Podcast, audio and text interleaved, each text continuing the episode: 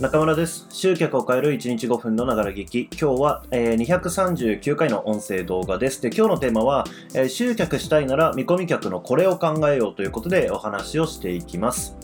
えー集客ですね。えーまあ、多くの人が悩んでいるポイントだと思います。まあ、だからこそ、何々集客法っていうね、ものがこう、ひっきりなしに次から次へ生まれてくるという、まあ、背景があると思うんですね。で、実際まあ僕もコンサルとかしているとかね、あとはまあテーマのリクエストだったりとかそういったところで、まあ集客っていう言葉を使ってね、えー悩みをこう書いてくれるとか言ってくれるっていう人が、まあやっぱ多いなというふうには思っています。えーで、まあその集客についてなんですけれども、まあ今言った通りで何々集客法っていうものがこうひっきりなしに出てくるくるっていうことは、まあそれだけこう手法っていうものですね、ノウハウっていうものはこうたくさんあるんですけれども、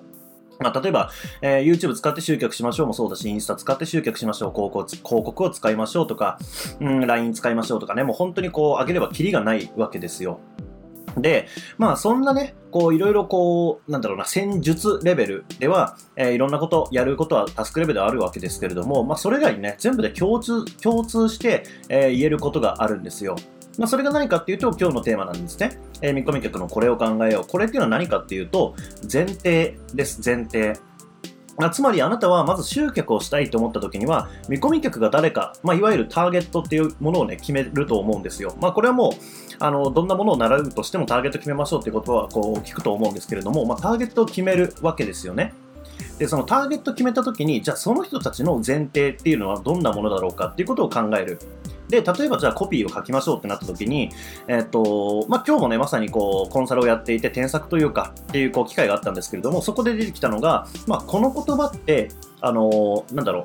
要はこれちょっとね背景情報を説明しておくと,、うんとまあ、いわゆるこう初級が終わって中級の、まあ、講座。簡単に言うとねめちゃめちゃ簡単に言うと初級が終わって今度は中級の講座に集客をしたいというふうになった時に、まあ、もちろんその初級を受けた人に対してもこう、ね、中級のえーなんだ宣伝をしてこう買ってもらう参加してもらうっていうこともするけれども、まあ、その中級からいきなりま広告とかを使ってこそこにもあの新規でね、えー参加者を増やしたいということで、まあ、コピーを書いている最中なんですけれども、まあ、その中級がえーっとまあ、そのコピーね、広告でこんな感じで出していこうと思っているみたいなページを見せてもらったんですけれども、そこに書かれていた言葉が、まあ、いくつかね、これって初級を受けているから分かる言葉ですよねっていうことが結構いくつかあったんですよ。うん、とか、もうこれそもそもこの中級、まあ、そこではもう実際中級って言葉を使ってないんですけども、まあ、中級に当たる言葉を使っていて、まあ、これって、あの初級を受けてない人からしたら関係ない言葉だから、まあ書かない方がいいですよねって、もう混乱させるだけなんで、とかっていうことがあったわけですよ。まあ、つまり、えーターゲット、今のところで言うならば、2人ターゲットが出てきましたよね。初級を受けている人、で、もしくは初級を受けていない人っていう、この2つのターゲットがあったときに、やっぱりターゲットが変わるだけで、あの使える言葉、使うべき言葉、使わない方がいい言葉っていうのは変わるわけなんですよ。まなので、結構無意識的にね、こうどんどん書いてしまうと、えーまあ、自分はもう全てを知っている人間だからいろいろ書けると思うんですけれども、えーだからこそ、えーその見込み客がこの言葉を知っているのかとか、この言葉を使って混乱しないのかとかっていうことをやっぱ考えなきゃいけないんですね。これもやっぱり見込み客がどんな人か、で、その人たちが抱えている前提って何だろうかっていうところを意識しないと、うんまあ、間違えてしまう。で、これっていうのは今回コピーの話しましたけども、じゃあ例えば動画でその言葉を使っていいかどうかっていうのも、やっぱり同じ、え基準で考えたときには、えーまあ、見込み客が知らない言葉とか、えー関係ない言葉っていうのはこう使わない方がいいわけですよね。まあ、そんな感じで、まあ、まずこのあなたが集集客をしたいときには、そのターゲットはどんな人なのか。じゃあそのターゲットが知っている言葉、知らない言葉とか、知っている知識、知らない知識とか、いろんな前提を持っていると思うので、えーまあ、集客で使うときの言葉遣いだったりとか、コピーの内容だったりとか、まあ、動画の内容、えー音声の内容、まあ、いろんなところにこう、汎用的にね、えー使える考え方です。見込み客が持っている、まあ、見込み客のね、前提を考えるっていうこと。